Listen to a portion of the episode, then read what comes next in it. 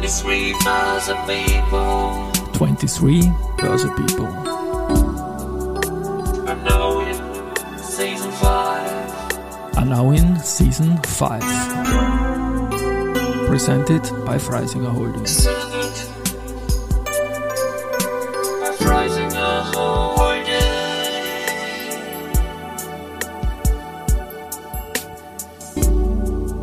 Ja, herzlich willkommen wieder zur Serie 23 Börse People. Und diese Season 5 der Werdegang und Personality Folgen ist presented by Freisinger Holdings.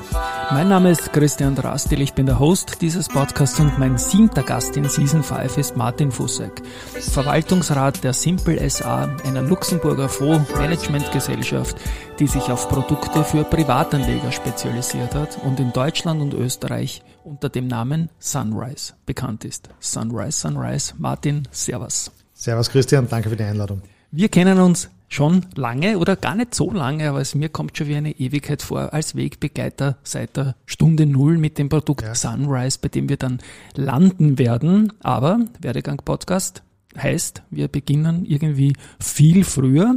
Du kommst aus dem rechtlichen Umfeld in Wahrheit, aus der Steiermark, hast viel studiert, international. Lieber Thomas, Thomas ist dein Co natürlich, lieber Martin, wie hat's bei dir begonnen? Äh, Christian, du holst weit aus, aber gerne, ja. Ähm, bei mir hat es tatsächlich äh, in der Steiermark begonnen. Ich bin gebürtiger Grazer, habe die ersten 20 Jahre meines Lebens auch in der Steiermark zugebracht, ähm, darunter auch mit dem Jurastudium begonnen. Es hat mich dann relativ schnell aus den heimischen Gefilden in die Welt gezogen. Nicht, weil ich in der Steiermark unzufrieden gewesen wäre, weil ich einfach auch neugierig war, was es da draußen gibt. Und habe dann einen kleinen Tour d'Horizon durch Europa gemacht, war ähm, in St. Gallen und in Heidelberg und bin dann zurück nach Wien gekommen, von wo aus es mich dann noch einmal weiter in die Welt gezogen hat, nach New York äh, an die Columbia. Und dort habe ich dann meine rechtlichen, akademischen ähm, Studien abgeschlossen und bin wieder zurück nach Good Old Austria gekommen. Und nachdem ich dich, Martin, mit Thomas anmoderiert habe, das war ein ist Fehler, okay. der passieren kann bei euch, weil Thomas Richtig. Niss, ja, ähm, der nicht passieren sollte natürlich, aber im Vorgespräch haben wir gesagt, dass du den Thomas Niss schon sehr früh kennengelernt hast, nämlich im Studium und zwar ziemlich am Anfang sogar. Auch da ein paar Worte dazu, wie das damals war. Ja, gerne. Also wir sind beide Steirer und haben in Graz zu studieren begonnen. Ähm, und äh, wir haben uns eigentlich kennengelernt, da wir beide Studienassistenten waren. Und äh, unsere Büros an der, damals zumindest an der Uni Graz, die einzigen waren, wo es nach 20 Uhr noch Licht gegeben hat, weil wir länger gesessen und gearbeitet haben. Ähm, und so haben wir uns kennengelernt. Ich glaube, es war nicht ähm, unmittelbar an der Uni, aber dann bei einem klassischen Afterworks-Bierchen äh, in einem der Grazer Studentenlokale und wir sind seitdem eigentlich ähm, sehr brüderlich äh, und partnerschaftlich miteinander verbunden, haben viele Jahre auch uns eine Studentenwohnung geteilt und teilen uns jetzt ein Büro beziehungsweise ein unternehmerisches Unterfangen und ähm, das ist Sunrise. Genau, und da wird's dann in Graz gespielt haben, wenn es die Nora Jones damals, die Nora Die hat's damals noch nicht das, gegeben. das Lied wird Ja, Lied vielleicht hat's noch nicht, das hat's die erst Nora, Gegeben, als ich dann in den USA war, ja. Genau. Aber wir kommen noch zu Sunrise und zwar sehr, sehr, sehr bald. Ähm, ja, nach deinem Studium All Over the World, Columbia klingt natürlich leibend in New York, ja, bist du dann irgendwann bei McKinsey gelandet in der in den Nullerjahren. Ja. Bitte auch um da um ein paar Worte um diese Zeit, da ist auch Lehman reingefallen und alles Ja. mögliche, war Ja. eigentlich eine leibende Zeit, die Nullerjahre friedlich und, und Hochkonjunktur, bis eben Lehman gekommen ist. Aber bitte, Genau. eigene Worte zur McKinsey-Zeit. Also für mich war relativ schnell nach dem Studium klar, dass es ähm, jetzt kein rechtsberatender Beruf wird. Das war mir sowohl zu langweilig auf Basis meiner eigenen persönlichen Erfahrungen. Ich weiß, dass dem nicht so sein muss.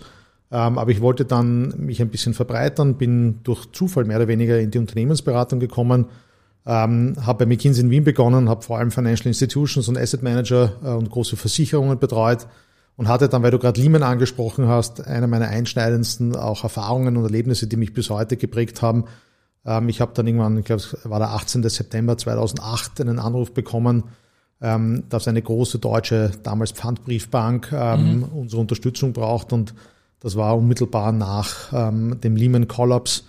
Und ich habe dann dort eineinhalb Jahre fast ähm, zugebracht und versucht äh, und erfolgreich versucht, diese Bank letztendlich mit 132 Milliarden Euro deutscher Steuergelder, sowohl in ähm, Eigenkapital, also Core Tier 1 und Core Tier 2 Capital, ähm, zu sanieren. Das war natürlich ein Riesenteam um mich, aber da habe ich extrem viel gelernt, nämlich nicht nur inhaltlich, ähm, wie das Geschäft funktioniert, sondern auch systemisch, wie ein Finanzsystem auch relativ schnell an seine Grenzen kommen kann. Und ich glaube, wenn das 2008er, 2009er Jahr uns eines gezeigt hat, ist, dass es ähm, kein, es geht nicht oder es gibt's nicht gibt. Ja, es gibt diese Events und ich glaube, das ist etwas sehr Lehrreiches gewesen, nicht nur für mich, sondern auch für meine unternehmerische Tätigkeit danach.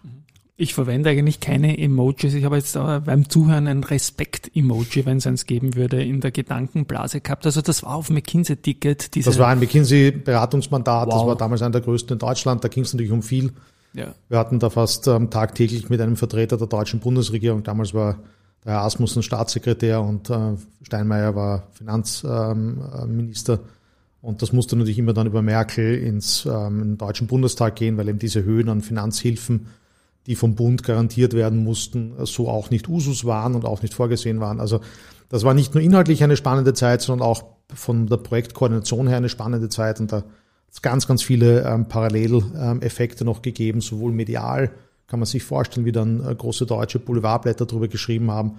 Ähm, also da habe ich viel gelernt und das war eine tolle Erfahrung, ähm, eine, die mir vielleicht hinten raus, ich sage es immer, ein paar Jahre gekostet hat. Mhm. Ähm, da war mehr oder weniger 24-7 im wahrsten Sinne des Wortes bereit zu sein. Aber, aber, unglaublich viel gebracht hat, nehme ich auch an, oder? Das sind dann doch solche ja, Challenges zu. Ja, na, das sind so Once-in-a-Lifetime-Dinge, ja. die musst du machen, wenn du die Gelegenheit dazu hast. Ähm, die sind mühsam in dem Moment, wo man sie tut, aber man hat eben, man zehrt dann ähm, auf unterschiedliche Art und Weise noch viele Jahre danach. Ja, allergrößten Respekt, wie gesagt. Es gibt zwei Punkte in meinem Podcast, die auch immer wiederkehrend sind. Der erste Punkt ist, wann wir uns kennengelernt haben, das war im 2015, dazu kommen wir bald. Und der zweite mhm. Punkt ist, wann sich mein Gegenüber selbstständig gemacht hat. Das war dann, nehme ich an, kurz nach diesem großen Erfolg, oder? Du hast dann Private ja, Equity Sachen aufgeschlagen. Also ich, ich, bin, ich bin mit der initialen Motivation zu McKinsey gekommen, dass ich dort ähm, ein, zwei, drei Jahre zubringe, etwas lerne und dann ähm, mein eigenes unternehmerisches Tätigsein mhm. ähm, weiterführe. Ähm, das hat dann natürlich, wie es immer so ist, in solchen Sachen etwas länger gedauert. Also ich war dann fast sechs Jahre bei McKinsey und hatte dann ähm, die Gelegenheit, mich ähm, an einem Unternehmen zu beteiligen in Osteuropa, die in der Zuliefer, Zulieferbereich für die pharmazeutische Industrie tätig waren. Das war ein sehr kleines Unternehmen, initial ist dann recht schnell äh, deutlich größer geworden. Und so hat mein unternehmerisches Tun begonnen. Das habe ich dann aber relativ schnell auch wieder verkauft oder verkaufen können. Und dann habe ich eben mit dem Thomas gemeinsam das professionalisiert, was wir eigentlich schon viele Jahre davor für uns, für Family and Friends ähm, gemacht haben. Und ich bin eigentlich ins Asset Management gegangen. Mhm. Und wir sind jetzt im Jahr 2015 mit der Gründung der Co-Own, ja. der Gesellschaft, mit der alles begonnen hat. Und es ist auch Richtig. ein bisschen ein Ziel jetzt von mir in diesem Podcast, eure mit Verlaub vielen Marken, die über die Jahre ja. da äh, notwendig waren, um das Konstrukt, das jetzt dort angekommen ist, wo ihr euch das vorstellt, mit Sunrise Capital und Co., ähm, mal diese Zeitreise noch zu machen. Letzte Frage, bevor ich dann zu Co-Own komme. Äh, Kontakt zu Thomas war immer da über die ganzen Jahre hindurch, auch wenn ihr ganz andere Sachen gemacht habt, oder? Ja, ähm, war immer da, weil wir also in der Studenten- und dann auch im frühen Berufsleben uns eine Wohnung geteilt hatten. Mhm. Ähm, zwei Junggesellen, die wir waren, ähm, als der Thomas dann geheiratet hat, bin ich, glaube ich, zwei oder drei Tage später dann auch aus der gemeinsamen Wohnung Und hast ausgezogen. auch geheiratet? Ne? Ja. Nein, ich habe noch nicht geheiratet. Ich ja. bin seit, seit 13 Jahren glücklich verlobt, ja, ja auch ähm, schön. was auch ein, ein gutes Zeichen ist. Ähm, also weniger Formalität, aber. Also ähm, außerbörsliche Heirat kann man sagen. Eine außerbörsliche, ein Over-the-Counter-Geschäft, wie man genau, sagen genau. würde, ja, in unserer ja. Branche. Ähm, aber habe mit dem Thomas auch danach in unseren Jahren der Selbstständigkeit schon ein Büro geteilt. Ähm, und ähm, mittlerweile haben wir natürlich eine gemeinsame Firma, mhm. die wir betreiben und wir wohnen auch im gleichen Haus. Also insofern ist es nach wie vor ein ja, ein, sehr, ein sehr nahes, sehr brüderliches Verhältnis, ja. Ja, könnte man einen Film drüber trennen, so eine Buddy-Geschichte oder Ja, da, da, kann, da, kann, da würden sich sicherlich viele Geschichten ja. erzählen lassen, ja nicht alles in filmreif, aber, aber sicherlich, ja. Ja, gut, 2015, ähm, ihr startet mit dem Projekt Co-Own. Bitte da jetzt um eine kurze Zeitreise in durchaus äh, kompakten Worten, wie wir zur heutigen Sunrise Capital gekommen sind. Gerne. Ähm, der Thomas und ich hatten relativ früh das Glück oder das Privileg, dass wir ähm, Geld für vermögende Personen mitveranlagen durften. Ähm, das haben wir mit allergrößter Sorgfalt und allem größten Respekt auch vor der unternehmerischen Leistung, die dahinter steckt, getan. Und ähm, das hat uns eigentlich erst so richtig tief in dieses Thema geführt. Ähm, dabei haben wir auch gemerkt, dass es für all diejenigen, die nicht viel Geld haben, ähm, gar nicht so einfach ist, vernünftige, langfristige Vermögensveranlagungsprodukte zu finden. Nicht, weil es sie nicht immer gäbe, die gibt es natürlich schon auch, aber weil auch die Vertriebswege nicht immer die adäquaten sind. Und ich bringe mal ein Beispiel. Meine Schwester macht in Graz heilpädagogisches Reiten, hat drei Kinder und möchte für jedes der Kinder im Monat 100 Euro anlegen. Und wenn die mich zu dem damaligen Zeitpunkt gefragt hätte, was ich ihr empfehlen könnte, dann wäre es mir in der Tiefe der Materie steckend schwer gewesen, ähm, wirklich zu sagen, das und sonst nichts. Same hier, ich werde das oft gefragt. Und fürchterlichste Frage, die es eigentlich ja. nur gibt. Gell? Ja. Vor, vor, allem, wenn sie aus dem familiären oder befreundeten Umfeld genau. kommt. Du kennst dich aus, verratst mir aber nichts so quasi. Ne? genau, genau. Ja. Warum machst du damit Geld und ich kann das nicht? Und ähm, also das hat uns dann, das war jetzt natürlich nicht der bewegende Grund, ähm, aber letztendlich war es einer von ganz, ganz vielen ähm, auch emotionalen äh, Gründen, die Ausschlag dafür waren, dass wir letztendlich die Co-Own für Co-Ownership stehend heutzutage von den allermeisten als Kuhn ausgesprochen mhm. ähm, entstanden ist, mit der wir ein Ziel verfolgten, dass wir für ähm, Privatinvestoren in Österreich und relativ schnell dann auch in Deutschland und hoffentlich bald auch paneuropäisch ein einfaches, leicht zugängliches, gut verständliches, transparentes und kostengünstiges Anlageprodukt, langfristiges Anlageprodukt anbieten. So, die, die Anzahl der, der Wörter, die ich dafür jetzt gebraucht habe, zeugt schon dafür, dass es gar nicht so einfach ist. Und ich bin mir sicher, du wirst noch darauf zu sprechen gekommen. Es ist dann auch in der rechtlichen Umsetzung mhm. nicht immer straightforward. Man braucht ähm, unterschiedliche Gesellschaften mit unterschiedlichen Konzessionen und Aufgaben, die letztendlich dazu dienen, dem Kunden ein Gesamtprodukt anzubieten, das möglichst einfach ist. Mhm. Und kurz noch zu den Personen. Ich habe den Thomas schon oft erwähnt. Dich, Martin, habe ich hier vis-à-vis. -vis. Thomas ist Martin Fussek. Ihr beide könnt Fonds managen. Der Thomas ist der Fondsmanager offiziell ja. in, der, in der Company. Kurz zur Rollenaufteilung von euch beiden, bitte. Der Thomas ist so ein bisschen der, ähm, der geistige ähm, Vater des Produkts, muss man sagen. Mhm. Das ist tatsächlich auf seiner ähm, Initiative, auch auf seiner, aufgrund seiner Liebe zu dem Thema entstanden. Ähm, ich bin ein, ein großer Unternehmer mit ganz großem Unternehmerherz, ähm, der letztendlich auch Effizienzen im Markt erkennt und ähm, diese Effizienzen adressieren möchte.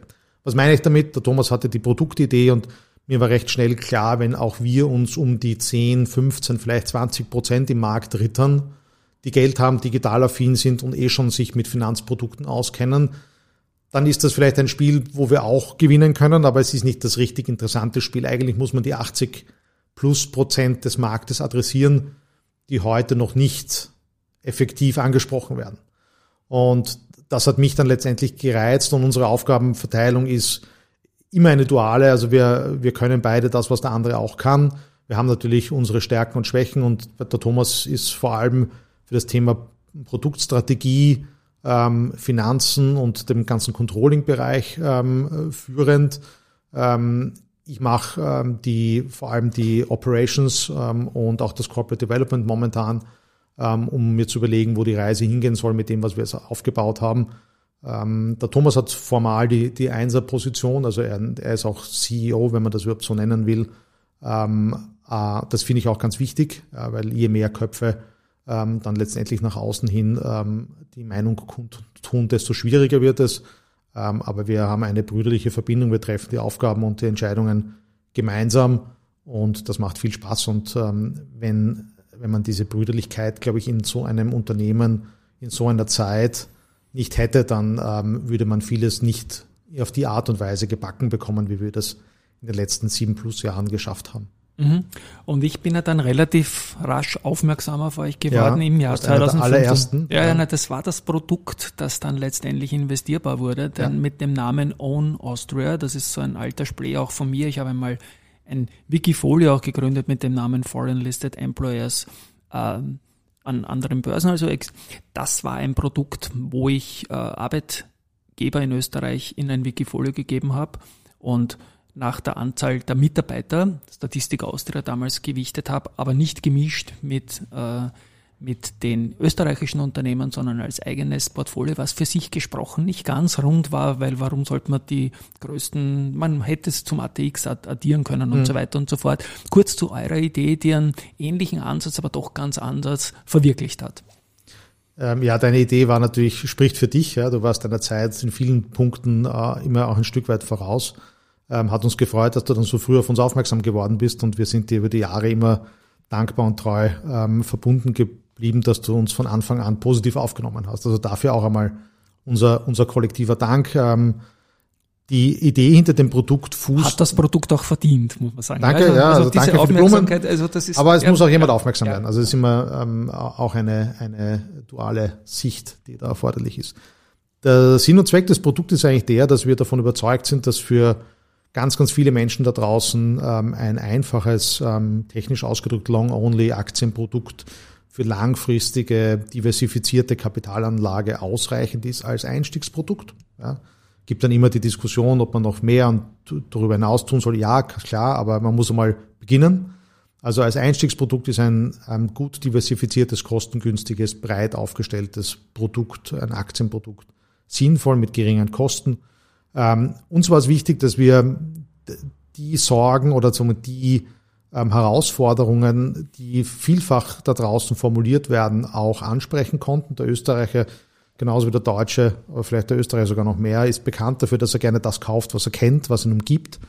Ähm, und wir wollten eben diesen in der, im Fachjargon als Home Equity Bias bekannten ähm, Effekt dafür ausnutzen, dass man den Menschen dennoch trotz der Verbundenheit zum Standort ein breit, international breit diversifiziertes Aktienportfolio anbieten kann. Und die Brücke war eben die Anzahl der Mitarbeiter und die, den Inlandsansatz heranzuziehen, zusätzlich zum klassischen Standortgedanken, den auch der ATX verfolgt.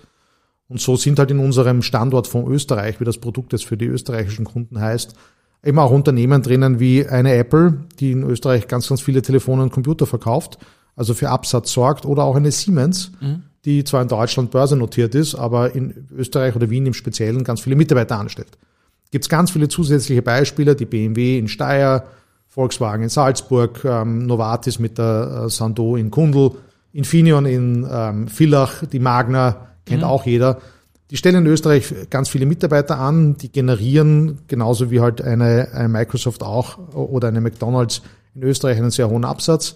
Und das führt insgesamt ähm, gut zusammengemischt zu 300 Unternehmen im Standort von mhm. Österreich, die dir ein ausgewogenes, breit diversifiziertes und doch mit Österreich verbundenes Aktienportfolio geben.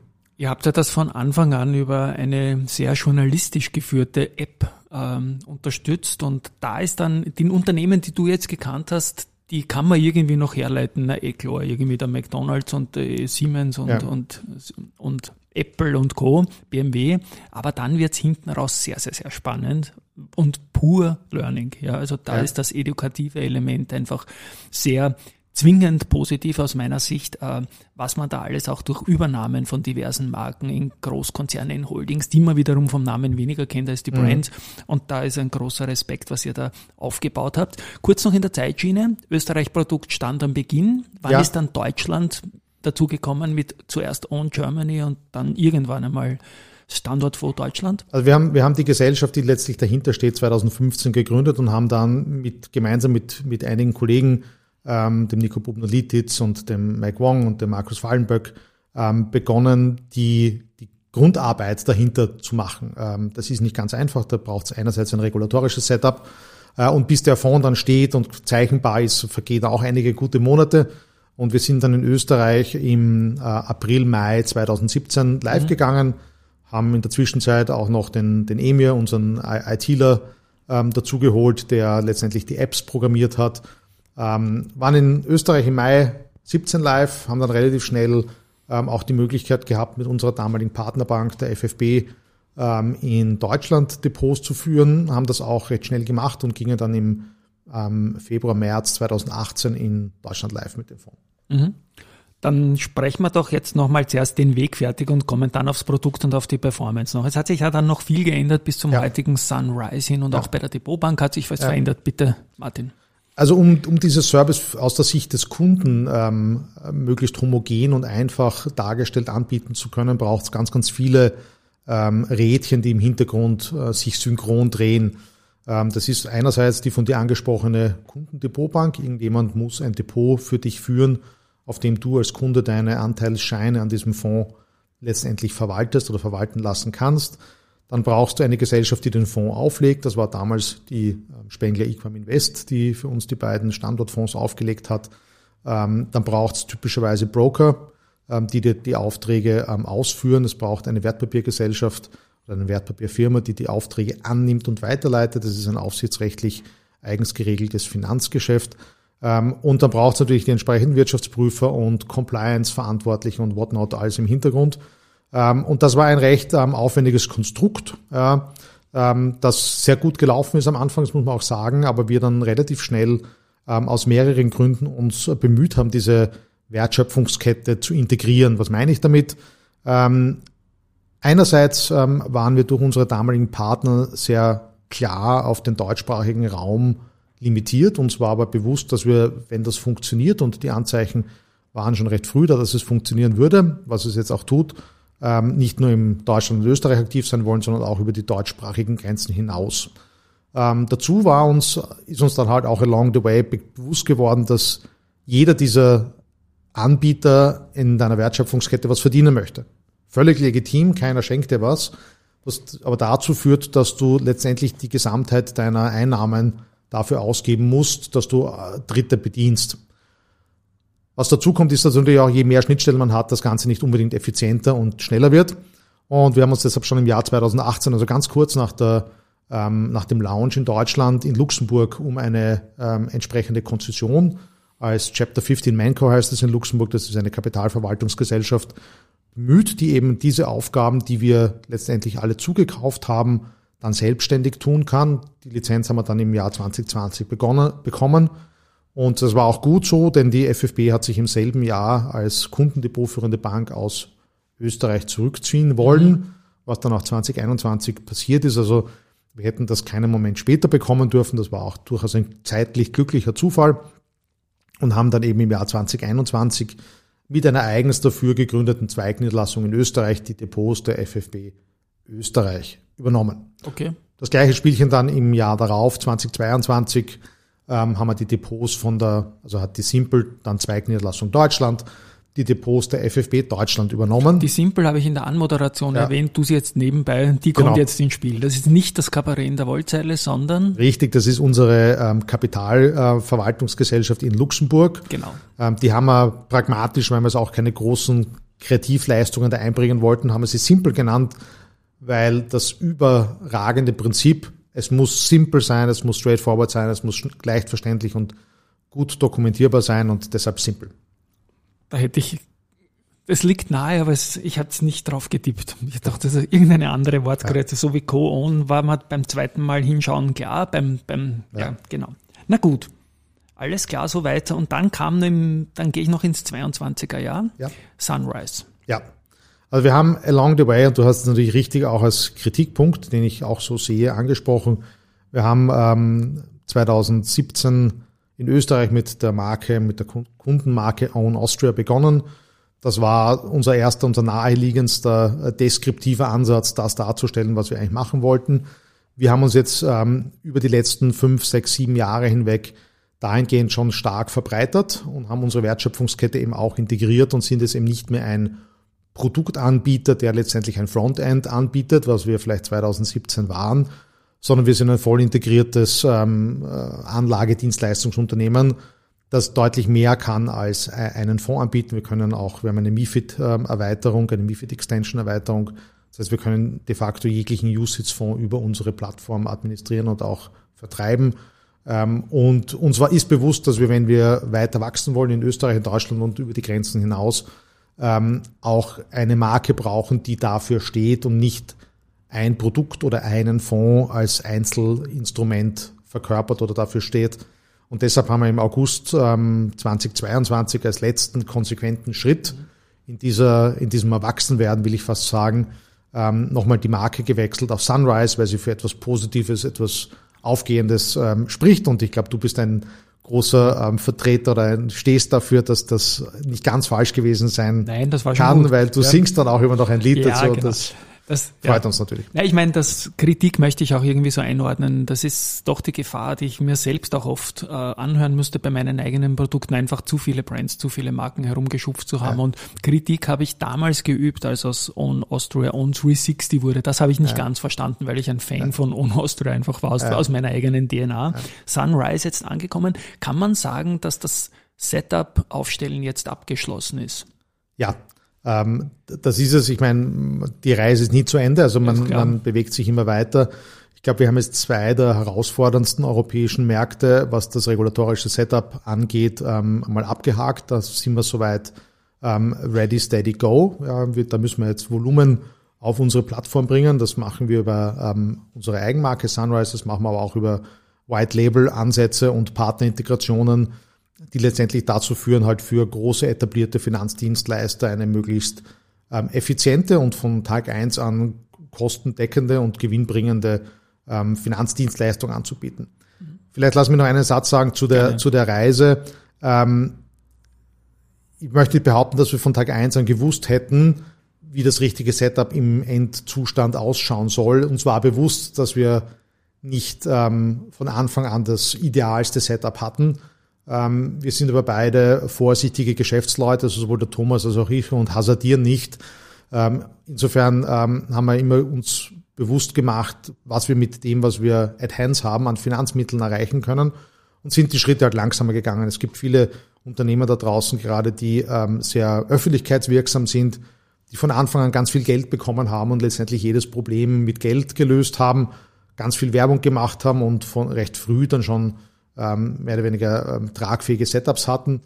Ähm, da merkt man vielleicht jetzt in der Krise eher, dass sich nicht mehr jedes Problem mit Geld lösen lässt. Ja, da, da sieht man dann, dass Menschen entlassen werden müssen und dass Produkte nicht mehr ganz so gut funktionieren. Ähm, uns war wichtig, ähm, dass wir das vermeiden, äh, mhm. dass wir immer, immer stabil sind, dass wir immer konsequent weitergehen können und dass wir nicht in eine Situation kommen, wo wir müssen müssen, sondern wir wollten immer können. Und das haben wir uns erhalten, das werden wir uns auch weiterhin erhalten. Diese Freiheit ist, glaube ich, extrem wichtig, gerade auch im unternehmerischen Umfeld, dass man sich nicht ähm, in ein Korsett zwingt, aus dem man dann nicht herauskommt. Ja, also ich glaube, das war ein guter und konsequenter Weg und ich kenne das nur zu gut. Also es geben neue Chancen, dann kommen neue Dinge, die man lösen muss, wie zum Beispiel diese höhere Gewalt mit der, mit der Bank und so weiter und so fort.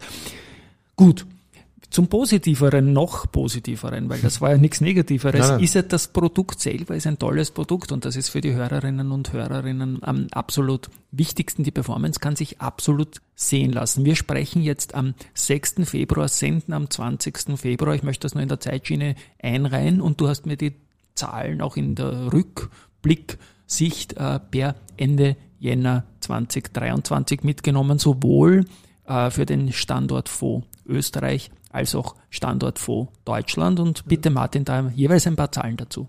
Also gerne, vielen Dank, dass du das auch erwähnst. Letztendlich vertreiben wir ein Finanzprodukt und deshalb genau. ist das auch ganz ich besonders wichtig. Ich bin ja nur so nerdig neugierig über den ja, ja. als Wegbegleiter. Ne? Ja. ja. Ähm, und das ist uns auch wichtig, was man vielleicht noch äh, ex ante dazu sagen muss, ist, uns liegt in unseren Produkten auch sehr viel daran, dass wir aus Anlegersicht ein entsprechendes ähm, Währungsexposure mitbringen. Das heißt, mhm ähm, unsere Fonds notieren, nachdem wir sie in Deutschland und Österreich vertreiben, ähm, natürlich in Euro und sind auch mehrheitlich in Euro ähm, äh, angelegt. Ähm, sprich, wir unterscheiden uns zu klassischen MSCI-Produkten, die in US-Dollar notieren, ähm, dadurch, dass wir halt mehrheitlich in Euro ähm, exponiert sind.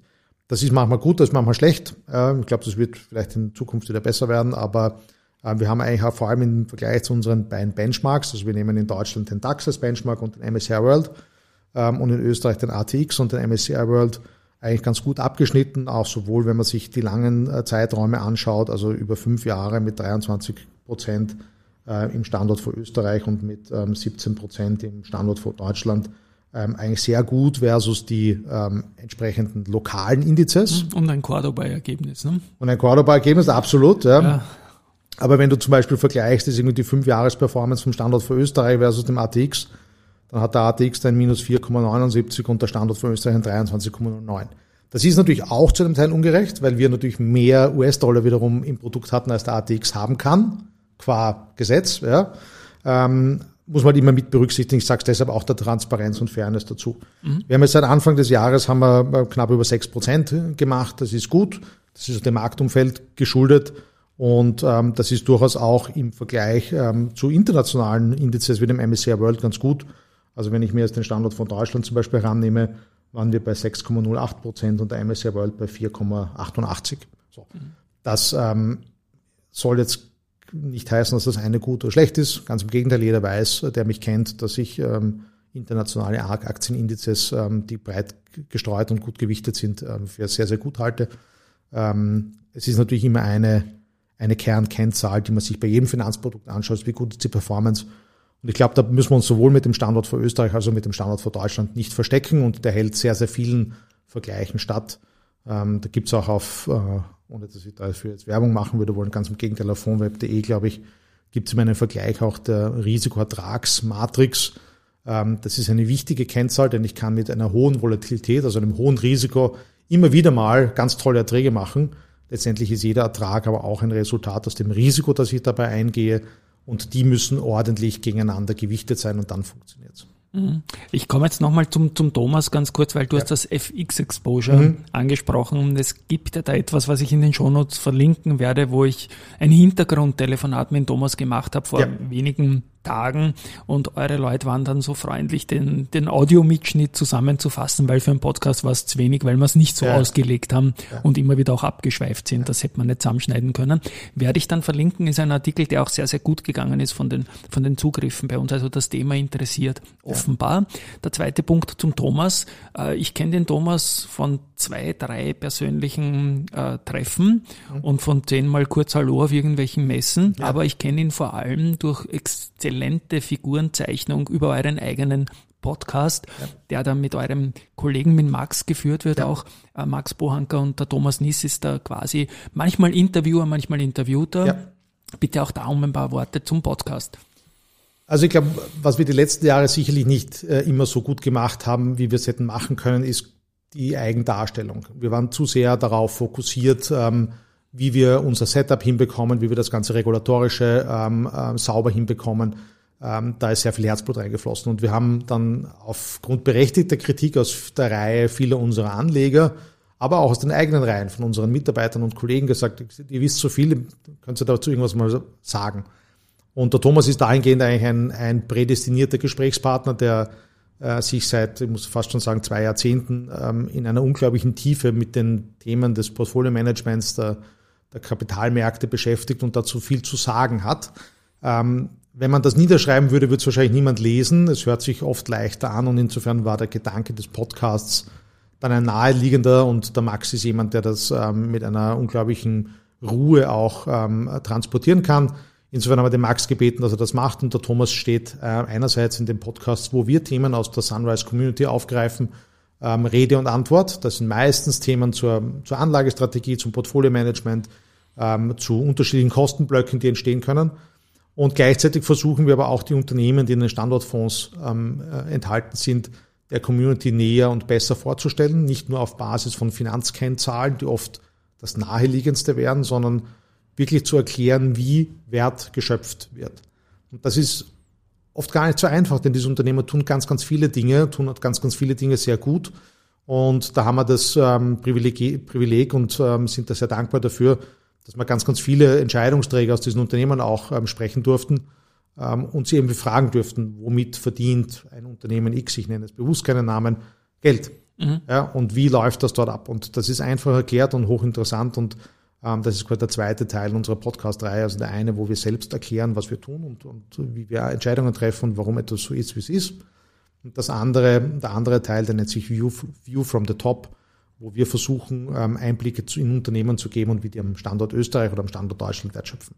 Mhm. Also großer Tipp werde ich auch in den Show Notes verlinken, ist immer wieder Inspiration und ihr macht das sehr gut. Danke, Christian. Ähm, ja, ja, das ist, äh, würde ich nicht sagen, wenn ich was die Zeit nicht gestohlen und die Podcasts Ja, sind mir heilig einfach und das ist also ein wirklich sehr guter. Ich weiß das zu schätzen, danke. Und dann und dann und dann ist noch etwas. Ich habe den Thomas auch vor allem über den Podcast kennengelernt als Fondsmanager und Manager mit prägnanter eigener Meinung. Ja. Und trotzdem lasst ihr die Community immer wieder mitreden in diversen Prozessen äh, im Rahmen eurer Veranlagungsstrategie. Auch da bitte ein paar Worte dazu, zu den Community-Prozessen und wie groß ist eure Community eigentlich schon?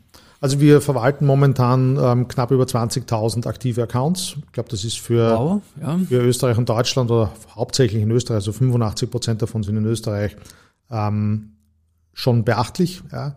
Ähm, wir sind auch sehr stolz darauf, dass die Community besonders aktiv ist. Die ist an mehr als 25 Tagen im Monat aktiv auf der App.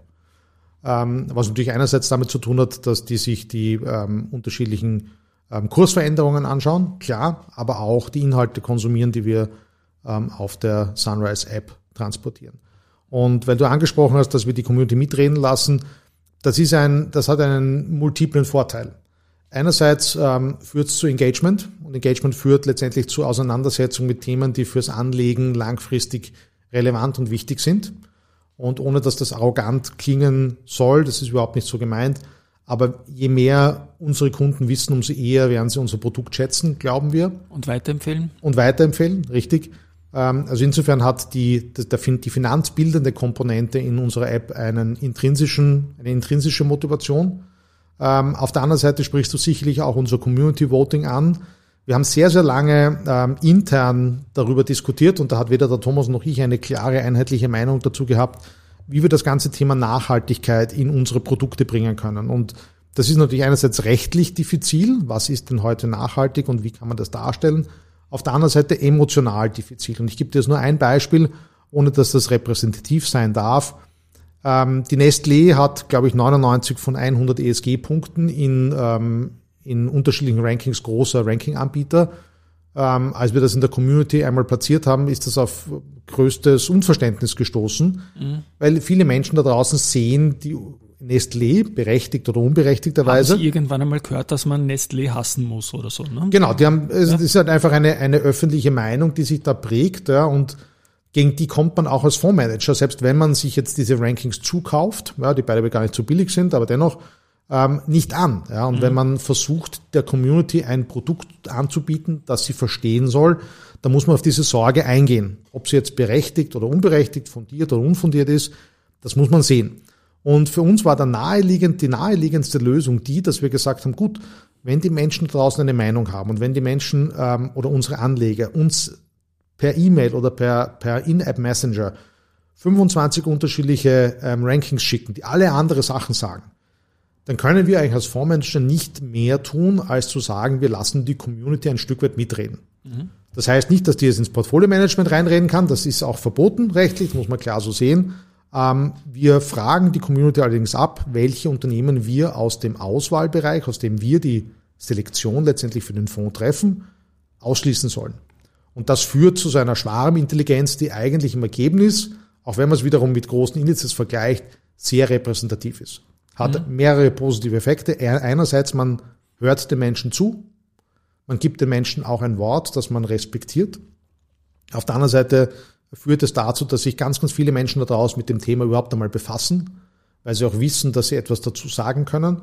Und letztendlich führt es auch zu einem gewissen Ownership-Gedanken, wenn ich an dem Produkt auch nur indirekt etwas mitreden durfte, ich sage es nicht mitentscheiden, sondern mitreden durfte, dann fühle ich mich dem emotional näher und bin wahrscheinlich dazu geneigt, eher langfristig dabei zu bleiben, was den Erwartungserfolg erhöht. Mhm, schöne demokratische Ges Gesamtsicht, finde ich mal. Und es war jetzt der, die EVN mit der Hauptversammlung, die ist azyklisch vom Geschäftsjahr. Jetzt geht's ja bald wieder los in wenigen Ja. Wochen. Wie stark werdet ihr eure Community oder eure Meinung über die Fondsmanager auch in die HVs reintragen heuer? Das ist ein wichtiges Thema, Christian, und du weißt, die HVs sind die letzten Jahre in unterschiedlicher Art und Weise diskutiert worden, letztendlich auch in dem Zusammenhang mit den Corona-bedingten Maßnahmen, ja einen direkten Zugang für ganz viele Aktionäre dann nicht mehr ermöglicht haben. Ähm, Ich möchte mir da jetzt gar nicht in das ähm, akademisch-rechtliche ähm, abschweifen lassen. Uns ist wichtig, dass die Menschen einen emotional positiven Zugang zu den Unternehmen haben. Und eine HV kann dazu dienen. Ich selbst muss gestehen, ich bin kein großer HV-Geher. Warum? Ähm, weil ich die Informationen, die ich bekommen möchte, in der Form, wie HVs heute typischerweise abgehalten werden, nicht bekommen kann. Das ist, ähm, und das ist jetzt gar nicht kritisch gemeint, aber es ist vielfach eine Leseübung, ja, ähm, wo bestimmte rechtliche Prozederes abgehandelt werden müssen, um damit im, aus aktienrechtlicher Sicht im sauberen Bereich zu sein. Ich stelle mir eine HV zukünftig eher so vor, wie das der Warren Buffett in Omaha macht. Ich war auch mit dem Thomas, ähm, 2019 war das, glaube ich, dort. Das ist wie ein Volksfest, wo sich die Eltern mit ihren ja. Kindern zum Teil um drei Uhr, vier in der Früh schon anstellen, Souvenirs kaufen, wo diese Unternehmen, die letztendlich von Berkshire Hathaway ähm, auch investiert sind, ähm, vorstellen. Das ist wie eine Messe, eine große, die man sich vorstellen kann. Und da ist eine unglaublich positive Stimmung. Da ist auch natürlich ein anderer rechtlicher Rahmen, muss man dazu sagen. Das ist ein bisschen unser Ziel, wie wir auch die Community, die Sunrise Community mit den Hauptversammlungen in Verbindung bringen wollen. Wir werden dieses Jahr sicherlich wieder auf der einen oder anderen HV vertreten sein. Klar, ja, der Thomas wird auch ab und an als Stimmrechtsvertreter nominiert sein oder war es zumindest. Schauen wir mal, wie viele Unternehmer noch die duale Form dann letztendlich wählen werden. Wir werden auf jeden Fall ab und an dort sein. Wir werden auch zu einzelnen Themen unsere Meinung kundtun, nachdem wir die Community befragt haben. Da gibt es natürlich Themen, die sind emotional spannender und manche weniger.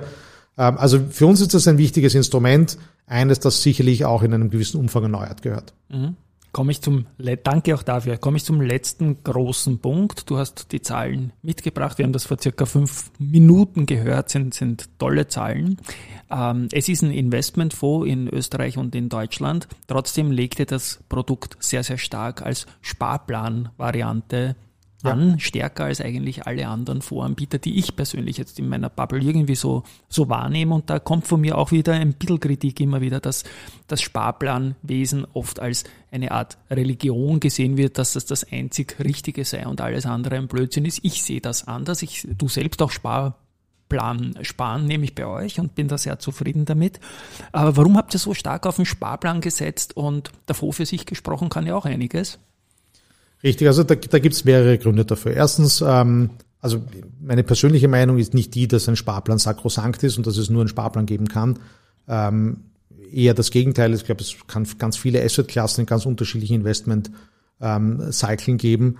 Ähm, der Sparplan auf einen breit gestreuten USITS-Fonds eignet sich für nahezu alle Einsteiger als gutes Einstiegsprodukt. Ja? ja. Warum? Weil man eben keinen, das Risiko des Einstiegszeitpunktes minimiert weil man sich A, ohne dass man groß nachdenken muss, dazu bringt, regelmäßige Einzahlungen zu tätigen, was letztendlich die angelegte Summe erhöht, was über Zeit auch gut ist, hat also einen disziplinierenden Charakter im positiven Sinne, ähm, mitigiert den Einstiegszeitpunkt, das Risiko, das damit im Kurs verbunden ist. Ähm, und es führt auch dazu, dass ich ständige Bewegung sehe, weil es muss auch ein bisschen Spaß machen. Ja, etwas, was immer konstant ist und was ich so das klassische, leg einen Betrag an und schau in 15 Jahren drauf. Das macht den, also das macht niemand oder machen ganz, ganz wenige Menschen. Damit holst du Menschen aber nicht in den Kapitalmarkt. Äh, also da gab es emotionale ähm, Themen, die dazu geführt haben. Und letztendlich ist es natürlich auch aus, ähm, aus der Kundensicht, gerade in der Art und Weise, wie wir das Geschäft betreiben, ähm, sinnvoll. Wir verlangen für die Transaktionen nichts, wir verlangen für das, die Depotführung nichts. Und insofern äh, glauben wir, dass es sinnvoll ist, die Menschen immer wieder auch an Sunrise und an ihren Sparplan zu erinnern, weil sie dann auf die App kommen, weil sie sich dann mit den finanzbildenden Inhalten auseinandersetzen und wir eben nicht ähm, davon getrieben sind, was ganz viele Fondsmanager oder große Fondsmanagementhäuser treibt, möglichst schnell, möglichst viele AOMs zu bekommen mhm. ähm, und dann möglichst den Kunden nicht mehr zu sehen und zu hören. Mhm. Das verstehe ich, das ist nicht unsere Philosophie. Wir würden nicht so viel in die App und ähm, in die Partneranbindung investieren, wenn ähm, wir das alte Modell der großen Fondshäuser weiterführen wollten. Wir möchten für die Privatanleger da draußen da sein und da braucht es eben eine regelmäßige Interaktion. Da braucht es eine, eine Kommunikation, die Transparenz schafft und da braucht es auch ein gewisses, ich sage mal, Play Entertainment. Das muss auch lustig sein. Mhm. Letztendlich soll Anlegen, wenn es langfristig äh, passen soll, auch einen gewissen Spannungscharakter und zwar nicht auf der Anlageseite, sondern auf der Unterhaltungsseite mit sich bringen. Und die schöne Wohle in den letzten Jahren, ihr habt ja seit 2017 auf diese Karte gesetzt und es war richtig. Im Mhm. Backtest Ja. muss man sagen, dass er, der Thomas das auch immer wieder erwähnt, dass die große Mehrheit eurer Kunden besser liegen als der Fonds selbst über diese Sparplan. Wir, wir haben momentan über 86 Prozent unserer Depots das sind im ist die Plus. große Mehrheit, ja. Das ist die absolut große Mehrheit. Das hat natürlich die letzten Tage auch nochmal ein Stück weit zugenommen, wird vielleicht auch noch weitergehen. Das ist auch letztendlich das, was für die Menschen zählt. Ähm, für, den, für die Anleger ist die Fondsrendite, die ich quasi von einem Minimum zu einem Maximum darstelle, irrelevant, weil das können sie eh nie erreichen. Weil niemand kauft just an dem Tag, an dem der All-Time Low ist und verkauft an dem Tag, an dem der All-Time High ist. Das is not gonna happen. Ähm, bei uns ist es wichtig, dass die Anlegerrendite hoch ist und für die, ich sag's nochmal, für die aller, aller, allermeisten Menschen da draußen ist dafür ein Sparplan als Einstiegsprodukt gut. Es gibt viele Menschen wie du und mich, ja, die sich tagtäglich qua Beruf und qua Interesse mit dem Kapitalmarkt auseinandersetzen. Ähm, da kann man sagen, natürlich gibt's auch Alternativen dazu. Aber wir wollten eben die 80 Prozent da draußen adressieren, die heute noch nicht angesprochen werden. Und bei denen ist vielleicht ein, ein Single-Stock-Picking mit einer geringeren Erfolgswahrscheinlichkeit unterlegt als äh, ein breit gestreuter Aktienfonds, der mit einem geringen Sparplan äh, bespart wird. In Deutschland hat es jetzt schöne Studien vom Deutschen Aktieninstitut gegeben, dass die Beteiligung der Privaten am Aktiengeschehen wieder etwas größer Ja. geworden ist. Das Aktienforum, Karl Fuchs hat mir verraten, dass da auch mit der Wiener Börse was in Arbeit ist. Wenn auch da Besserungen gibt über Fonds zum Beispiel, dann habt ihr definitiv einen Beitrag dazu geleistet mit der Sunrise. Ich subsumiere das jetzt mal Ja. auf, aufs, aufs Kundenprodukt Ja. Sunrise in den vergangenen Jahren. Lieber Martin, dass ich nicht nochmal Thomas sage, aber ihr seid halt ein Duo. Absolut. Lieber Martin, es war mir ein Volksfest. Mein komischer Jingle rennt schon, du hast keine Kopfhörer auf, ersparst dir das. Wunderbar, dass du da warst, dass wir diese Reise nochmal machen konnten. Das Jahr hast schön skizziert, auch mit einem schönen, positiven Performance-Beginn. Letztendlich mal alles Gute euch und an euch da draußen. Ich hoffe, es war so viel dabei wie für mich und tschüss einmal von meiner Seite. Danke, Christian, für deinen Beitrag zum österreichischen Kapitalmarkt. Der wird, der kann nicht groß genug geschätzt werden und es freut mich, mal wieder mit dir zu plaudern. Thank you, Martin. Tschüss und Baba.